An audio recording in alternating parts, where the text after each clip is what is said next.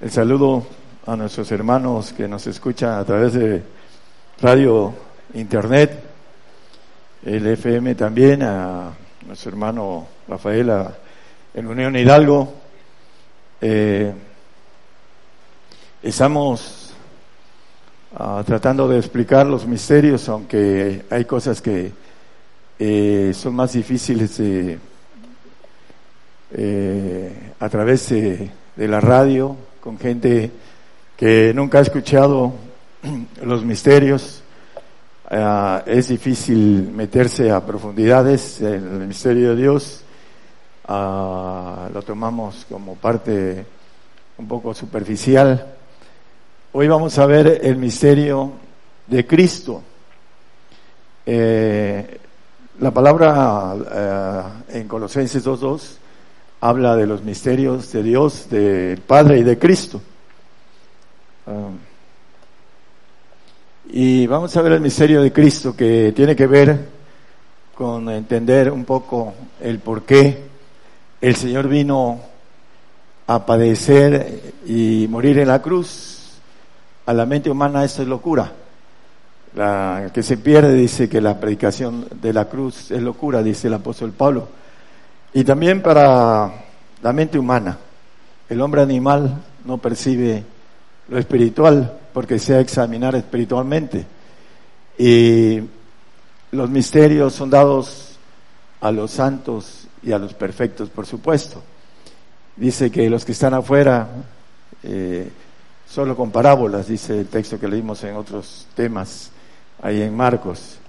Eh, aquí nos interesa ah, Primero, decirles a los que no nos han escuchado eh, que los misterios estaban escondidos desde tiempos eternos. Allá en la eternidad, antes de que el hombre fuese creado, Dios hizo un plan para hacer una criatura que fuera divina, pero ese plan eh, lo hizo escondidamente y eh, vamos a ver en eh, Romanos 16, 25, habla la palabra de Romanos.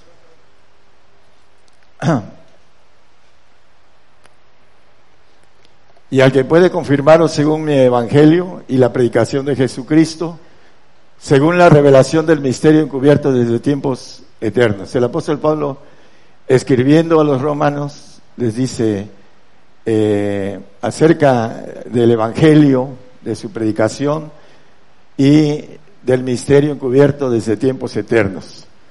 Estos misterios se hicieron desde antes que el hombre fuese creado. Y eh, si el hermano nos pone la pirámide, por favor.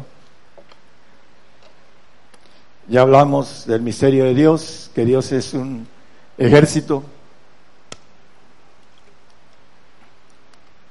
Los 24 ancianos, que es un número celestial de gobernación eterna, ahí eh, radica el primer poder de Dios, los primeros tronos. Ah, ya vimos esto la vez pasada. Y el Señor está en el segundo trono de todos esos tronos de ancianos. Después, eh, en los segundos tronos eh, de, esa, ese árbol de Dios, el genealógico de Dios, están los hijos de Dios o ángeles de Jehová. Y en el tercero están los espíritus de Dios, que tiene que ver con esa naturaleza completa divina. Y es un ejército, eh, Dios es un ejército compuesto por tres niveles eh, militares eh, grandes, secciones grandes, y cada uno de ellos tiene también niveles secundarios. Y los primeros tronos hicieron los planes y se lo presentaron a los segundos niveles, que son ángeles también los ancianos, ángeles todopoderosos. Y hablando del misterio de Cristo, pues eh, Cristo estaba sentado en eh, los segundos tronos, dice Apocalipsis 3:21, que el que venciere, yo le daré que se siente conmigo en mi trono. El trono segundo, como yo he vencido y me he sentado en el trono de mi Padre. Eh, él ya venció y está ahorita a la diestra del Padre, lo dice la palabra con toda claridad. La, la propuesta escondida que en misterio acerca del Señor, primero habla de que Él eh, maneja uh, en, en, Hebreos, nos dice que Él tomó la parte donde alzó la mano y dice, aquí, creo que es el, el 10 6. Ese texto lo di el, la semana pasada. Eh, son cosas que ya vimos. Eh, Hebreos 10. Heme aquí, envíame a mí. 19 creo. No, no estoy seguro. No lo traigo. 19, ok. Entonces dijo, heme aquí para que haga, oh Dios, tu voluntad, quita lo primero para establecer lo postero. Dentro de esa presentación de rescatar a esta criatura para hacer ángeles todopoderosos, eh, el Señor tomó la participación de venir o tomó la propuesta que dice Hebreos 12.2, ha puesto los ojos en el autor y consumador de nuestra fe, en Jesucristo, en Jesús, dice, el cual, habiendo sido propuesto gozo, sufrió la cruz, menospreciando la vergüenza y sentóse a la diestra del trono de Dios. Él estaba en los segundos tronos, ahorita está, es el segundo de los primeros. Por eso dice también Filipenses, ya lo vimos también, que eh, por la por esa por ese sentir que hubo en Cristo Jesús que se anonadó y se hizo hombre y ah, dice que obedeció hasta la muerte y muerte de cruz dice en, Filipenses, también esto ya lo vimos, nada más como, un, como un repaso. Eh, es importante eh, la propuesta de gozo. Ah, ahí dice el 2.8 que se humilló a sí mismo, hecho obediente hasta la muerte y muerte de cruz. Y en el otro dice que por la propuesta de gozo menospreció la vergüenza de la cruz, el Señor. A nosotros se nos ofrece una propuesta de gozo gozosos en la esperanza, porque Él es de manera singular, gozo, es singular, es, no es plural. A nosotros la propuesta de eh, Romanos 12:12 12, nos dice gozosos en la esperanza, porque tiene el plural, somos muchos, gozosos en la esperanza. Es la propuesta de gozo personal eh, al Señor y a nosotros de manera personal se nos propone una propuesta de gozo y dice en la esperanza. Ah, la esperanza es algo que se mueve en el sentimiento del hombre, en el corazón del hombre, se produce eh, una meta. Voy a estudiar ah, química o nutriología o lo que sea, ¿no? Este, arquitectura, contabilidad. Y es una meta. Y esa meta empezamos a caminar estudiando, esforzándonos, y allá está la meta. Y la, esperanza nos vemos como profesionistas, ¿no? hablando de o como técnicos, como lo, lo que querramos ser, pero esa esperanza se produce en nuestro corazón y empieza a generar, es una línea recta hacia una meta. Nuestro corazón produce una energía que va hasta que se cumple la meta. Esa es una esperanza. La meta es una esperanza que es un camino que termina al llegar y se acaba la esperanza porque se concluye y se toma lo que uno quería. Por eso el Señor, la propuesta de gozo, ya la tiene, está sentado a la diestra del Padre. y ah, dice, como yo he vencido, él ya venció, ya pasó, ya recorrió el camino, dice en Mateo 16, 21 que le convenía, le convenía padecer mucho, dice. Mateo 16, 21 dice que desde aquel tiempo comenzó Jesús a declarar a sus discípulos que le convenía ir a Jerusalén y padecer mucho. Ya hace la descripción de quiénes, pero le convenía padecer mucho, porque la propuesta era de padecimiento. Dice Hebreos 5.8 que por lo que padeció, aunque era hijo, por lo que padeció, aprendió la obediencia. La primera desobediencia fue en los cielos, en los segundos cielos. El ángel perfecto que había hecho Dios, Luzbel, que tenía una autoridad sobre una tercera parte de ángeles creados, dice que corrompió su sabiduría y se rebeló dice que pecó, dice el capítulo 28 de, de Ezequiel, del 14 en adelante, y al final dice que va a, desaparecer o va a dejar de ser para siempre jamás. Eh, es lo que se buscó acerca de haber eh, por la gloria que él tenía. Dios lo hizo perfecto, creado perfecto.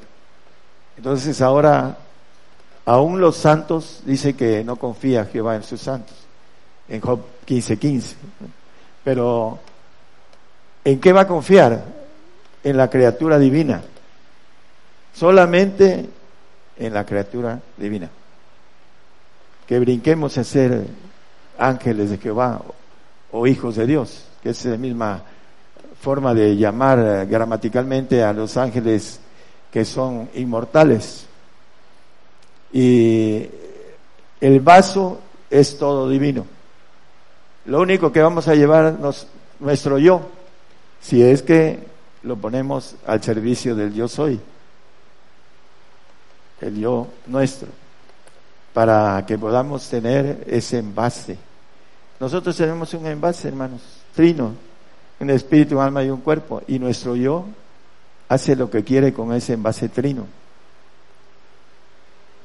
queremos suicidarnos, pues nos vamos y nos matamos de un edificio, boom, y ahí se van los tres, porque tenemos autoridad sobre los tres, el yo. Pero el Señor quiere tener autoridad sobre nosotros a través de una obediencia de manera voluntaria. Heme aquí, envíame a mí. El Señor lo dijo. Y por esa razón, ahorita la Biblia lo maneja de diferentes formas. Vamos a ver eh, Hebreos 1.4, ya lo vimos, pero vamos a verlo de nuevo para los que están escuchando por primera vez. 1.4. Por esa razón alcanzó, ¿qué dice? Más, más herencia. Dice, tanto más excelente que los ángeles. Los ángeles de Dios, de Jehová Todopoderoso, no los creados. No están hablando aquí, está escondido eso. Ah, dice que más excelente que los ángeles, los ángeles del segundo los segundos tronos. Y alcanzó más herencia, por supuesto, más autoridad militar. Ahorita el Señor es el segundo de todos, el único que está por encima de él es el, el juez de jueces, el anciano de ancianos, el padre que llama la Biblia, eh, el Señor es padre también, nada más que es el, segundo nivel de todos los 24 ancianos, por decirlo de manera numérica, porque es una representación de todos. Entonces, alcanzó más herencia ah, y más excelencia, porque ahí dice, más excelencia y más herencia, por haber hecho la redención de esta creación. En el 1.9, de ahí mismo de Hebreos, también dice que por haber amado la justicia, aborrecido la maldad, por lo cual te ungió Dios, el Dios tuyo, con óleo de alegría, más que a tus compañeros. Está más ungido, porque está en los primeros tronos el Señor ahorita, es el segundo de todos. Y además eh, ah, dice que, lo ungió con alegría. Dice, eh, creo que gozosos o gozo tiene que ver también con un sinónimo de alegría. El que tiene gozo tiene alegría. Y tiene que ver con estatus militares. Esas palabras son estatus militares. Más que a tus compañeros. Está más ungido, más, tiene más alegría. Quiere decir que, hablando de que tiene más nivel de jerarquía y de autoridad, en la, ahorita está sentado a la diestra de Hebreos 1.13,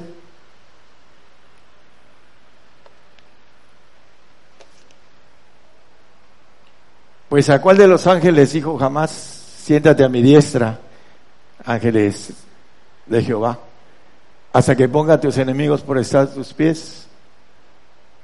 A ninguno, más que a él, porque él fue el que, el único que alzó la mano.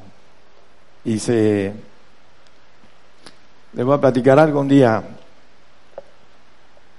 Me levantó el Señor hablándome de manera clara no, no de pensamiento, estaba bien dormido.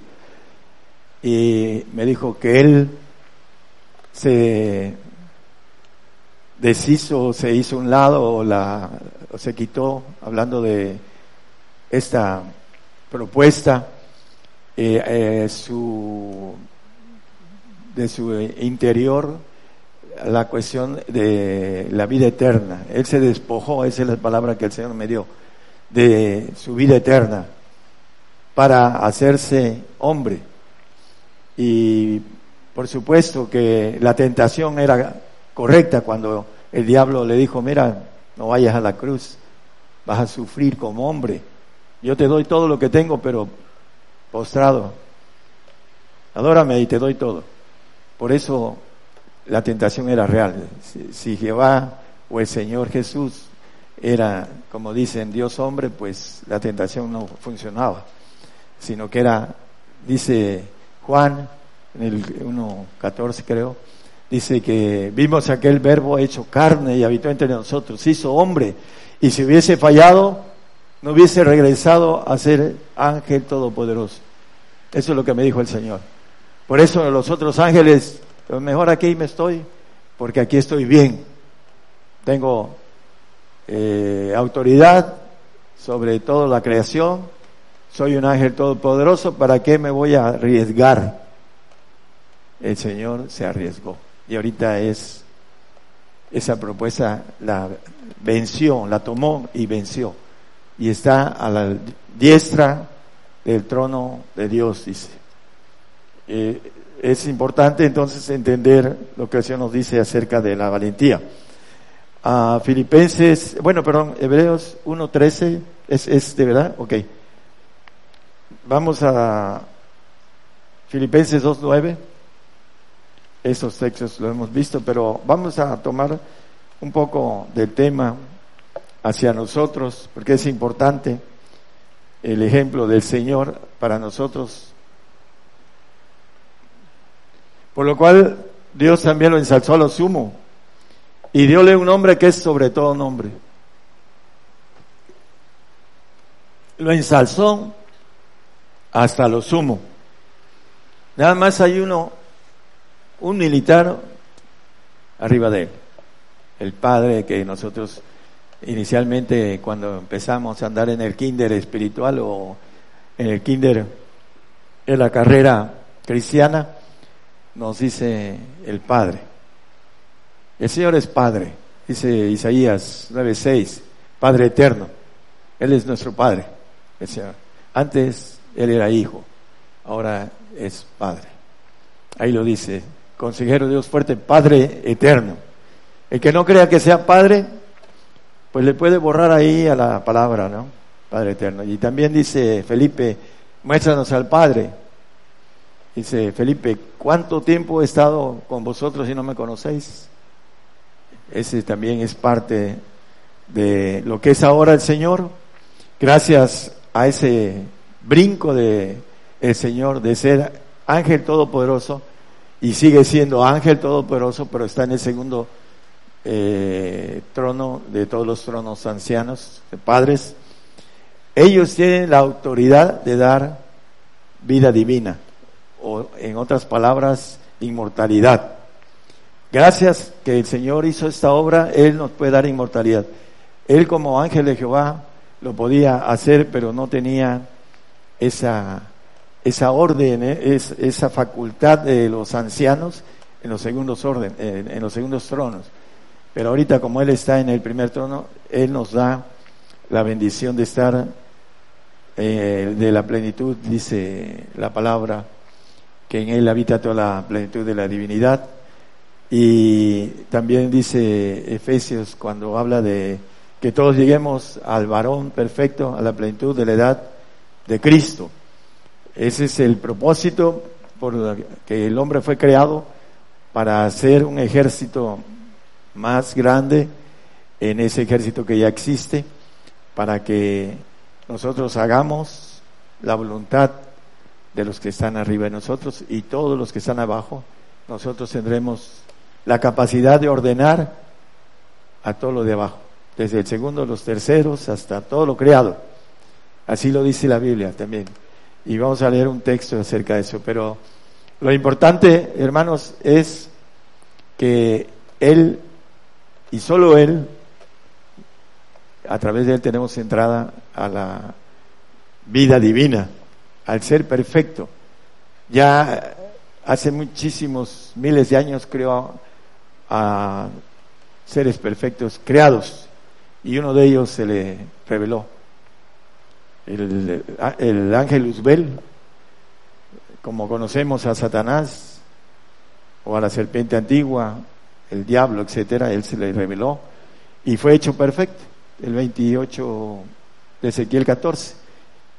Entonces, la perfección está en la divinidad. No hay creación que no sea corrupta y que aunque se limpie, va a tener eh, va a tener ese tipo de, de perfección sin que el Señor no tenga cuidado. Por ejemplo, los santos van a tener una vida condicionada por ah, la rebeldía de no hacer las cosas completas. Eso es para el santo. El que hace las cosas completas va a la perfección. Es importante que la justicia de Dios está dada en eso. El hombre que se engaña a sí mismo, pues no alcanza o no va a alcanzar la plenitud de perfección, sino la santificación. Casi la, la mayoría de los que están aquí eh, tienen la oportunidad de estar en el reino de los cielos bajo esa condición. Los perfectos son los que alcanzan a hacer esa voluntad. Para ejercer justicia hay que cumplirla. La justicia de Dios se tiene que cumplir en nosotros, si no, no podemos ejercer justicia. Y los que van a ejercer justicia son los ángeles divinos. Los otros serán ayudantes, no, no ejercerán justicia. Primera de Pedro 2.21, muy conocido para ustedes.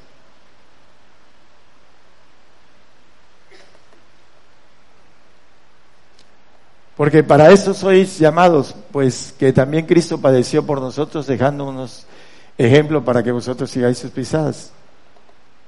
Nos conviene padecer porque aprende una obediencia. El Señor dice que le convenía padecer mucho y, por lo que padeció aprendió la obediencia como hombre, como Dios era perfecto, pero en ese momento tenía que aprender esa obediencia para poder volver a, ser Dios. Era el camino de Él. Y nos dejó un camino para que nosotros sigamos sus pisadas, para que podamos ser dioses, como dice en Juan, que es 17, ese texto lo vimos la vez pasada, por ahí el hermano lo va a poner. Lo importante es que tenemos una bendición muy grande, pero necesitamos ejercer entrar en la justicia de Dios para que podamos obtenerlo todo. Ah, esa no solo es el padecimiento, 21.7 de Apocalipsis nos dice que el Hijo tendrá la herencia completa. El que venciere poseerá todas las cosas. Dice el Señor, la premisa, como yo he vencido y me he sentado en el trono de mi Padre. Está en a la diestra, dice la Biblia también, por varios lados. Está sentado a la diestra, es el segundo. Como yo he vencido, el que venciere, poseerá todas las cosas. Vencer el pacto que nos llama a la perfección. Y yo seré Dios y Él será mi hijo. Hablando de estar ahí en ese pacto divino. Y tendremos todas las cosas, poseeremos todas las cosas. Podríamos estar hablando dos horas fácil de la posesión de todas las cosas, aquí a la luz de la Biblia. ¿Qué es lo que nos ofrece el Señor? Aquí están escondidas, hermanos, y son muy grandes. Cosas que ojo no vio, ni oreja oyó, ni han subido en el corazón del hombre, son las que Dios nos tiene preparados para los que eh, le amamos. Dice Romanos 8, 17 y 18. Por ahí lo cantamos el versículo 18. Dice que si somos hijos, también herederos, herederos de Dios y coherederos de Cristo, siempre padecemos juntamente con Él. La premisa de que nos conviene padecer para que juntamente con Él seamos glorificados. Porque tengo por cierto que lo que en ese tiempo se padece no es de comparar con la gloria venidera que en nosotros ha de ser manifestada. Por ahí lo cantan los hermanos. Dice, eh, no se compara el padecimiento con la gloria que nos espera. Es importante entonces entender que nos conviene padecer por el Señor para aprender obediencia. Efesios 1.18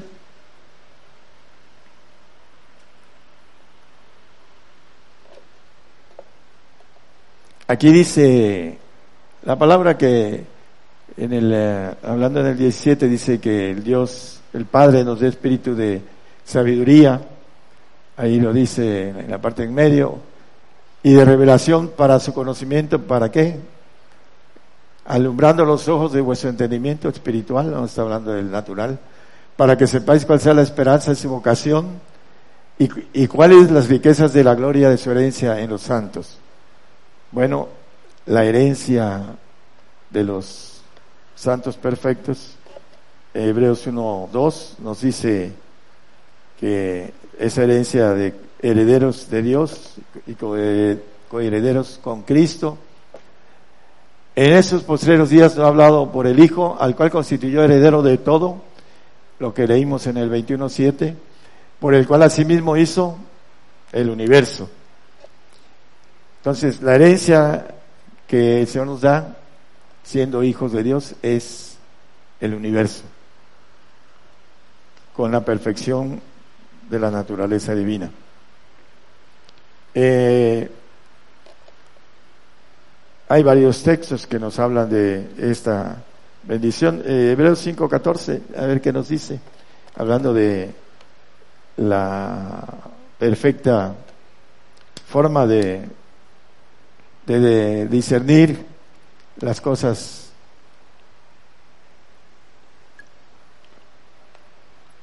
Es, esos misterios se tienen que discernir con avance espiritual, más la vianda firme es para los perfectos, para los que por la costumbre tienen los sentidos ejercitados en el discernimiento del bien y del mal.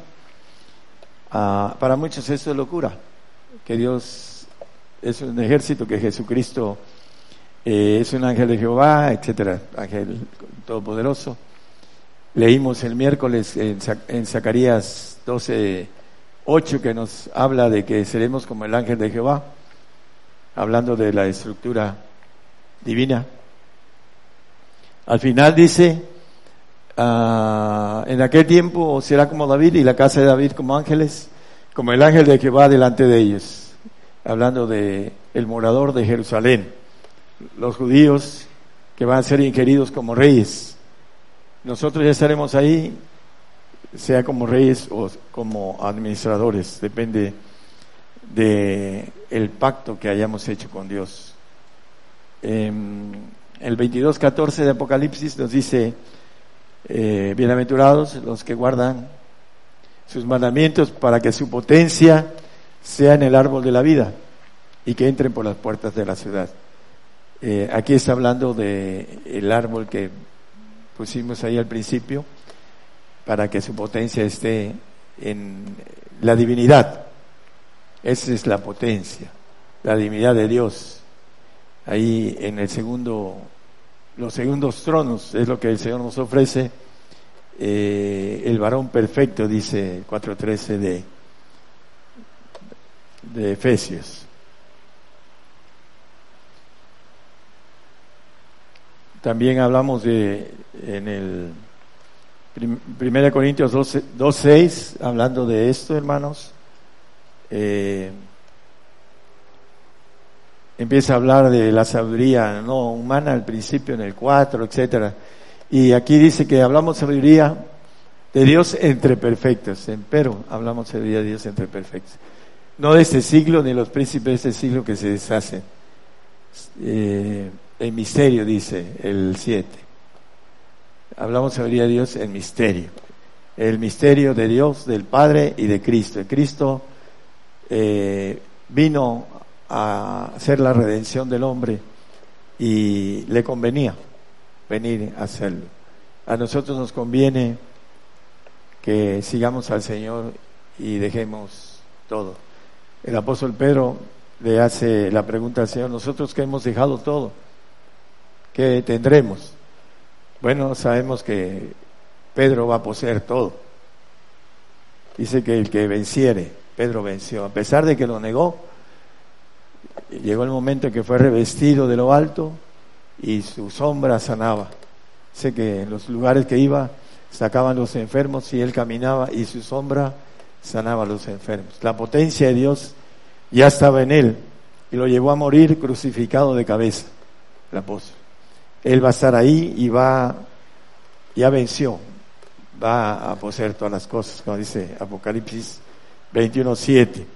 Vamos a terminar eh, esta sabiduría entre perfectos, el apóstol lo maneja en el Filipenses 3.15. Todos los que somos perfectos, eso nos sintamos, esa sabiduría entre perfectos. El apóstol habla de esto, pero también hay una parte importante del apóstol que lo vemos, vamos a, a verlo, porque es algo que tiene que ver, hermanos, con lo que el, en 2 Corintios, vamos a 2 Corintios, permita, perdón, 2 Corintios capítulo 6, versículo 10. Como doloridos, más siempre gozosos, como pobres, más enriqueciendo a muchos, como no teniendo nada más poseyéndolo todo. Eh, una de las premisas por la que el hombre no alcanza la perfección es el dinero. El dinero tiene que ver con la perfección. Me decía un hermano que lo entendía bien, pero que tiene que ver con hacerlo, no con entenderlo. Es importante. El apóstol se hizo pobre y enriqueció a muchos. Hasta el día de hoy nos está enriqueciendo el apóstol Pablo por causa de haberse hecho pobre. Era un hombre culto, era, dice que fue a las faldas de Gamaliel fue enseñado, el mejor maestro de su época, y eh, podríamos decir varias cosas de él. Pero se hizo pobre. El Señor también se humilló, haciéndose hombre, teniendo, siendo dueño del el universo. Vamos a, ahí mismo en el capítulo 8 versículo 9, ya vamos a terminar, pero quiero dejar en claro también, hermanos, que esta parte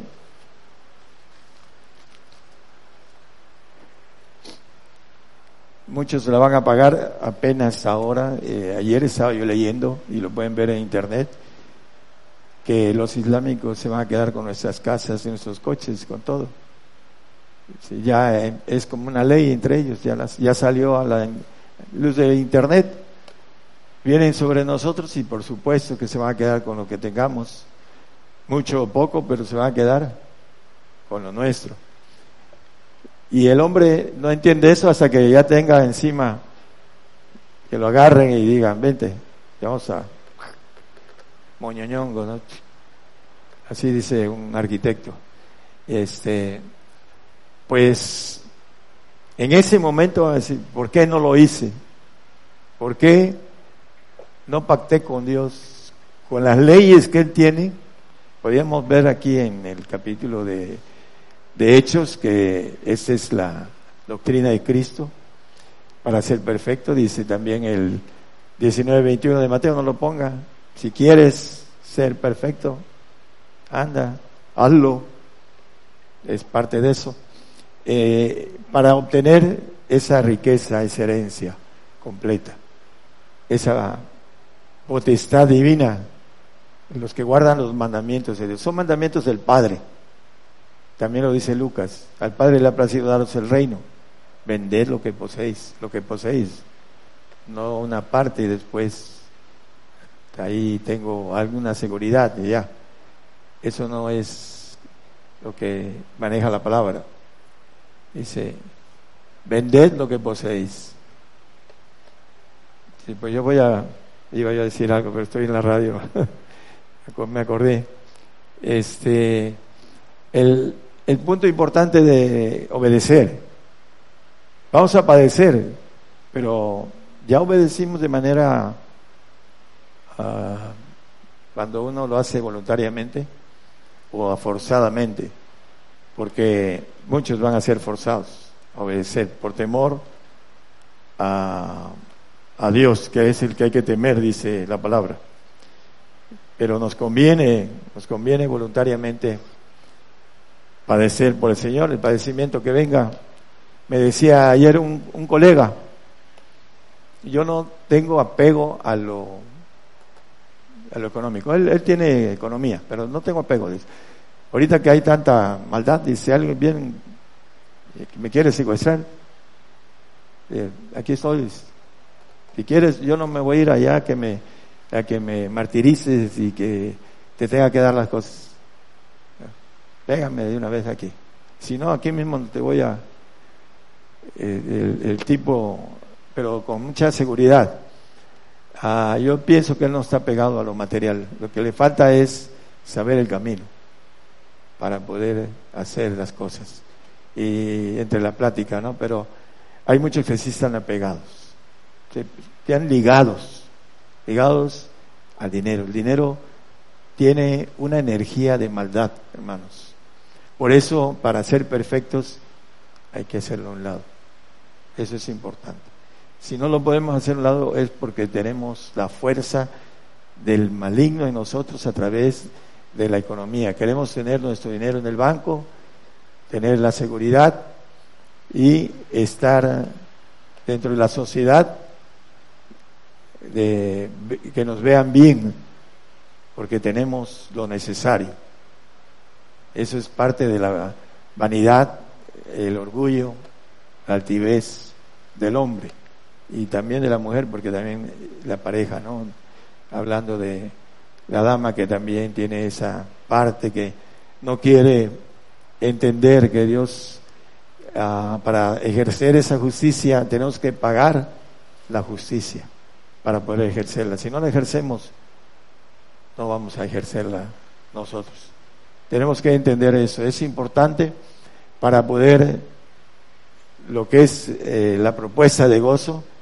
Gozosos en la esperanza, la esperanza de la gloria de Dios, dice Romanos 5.2.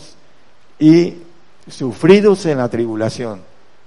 Todos los que sabemos que no tenemos opción más que seguir al Señor en esos tiempos que vienen difíciles, vamos a ser sufridos en la tribulación.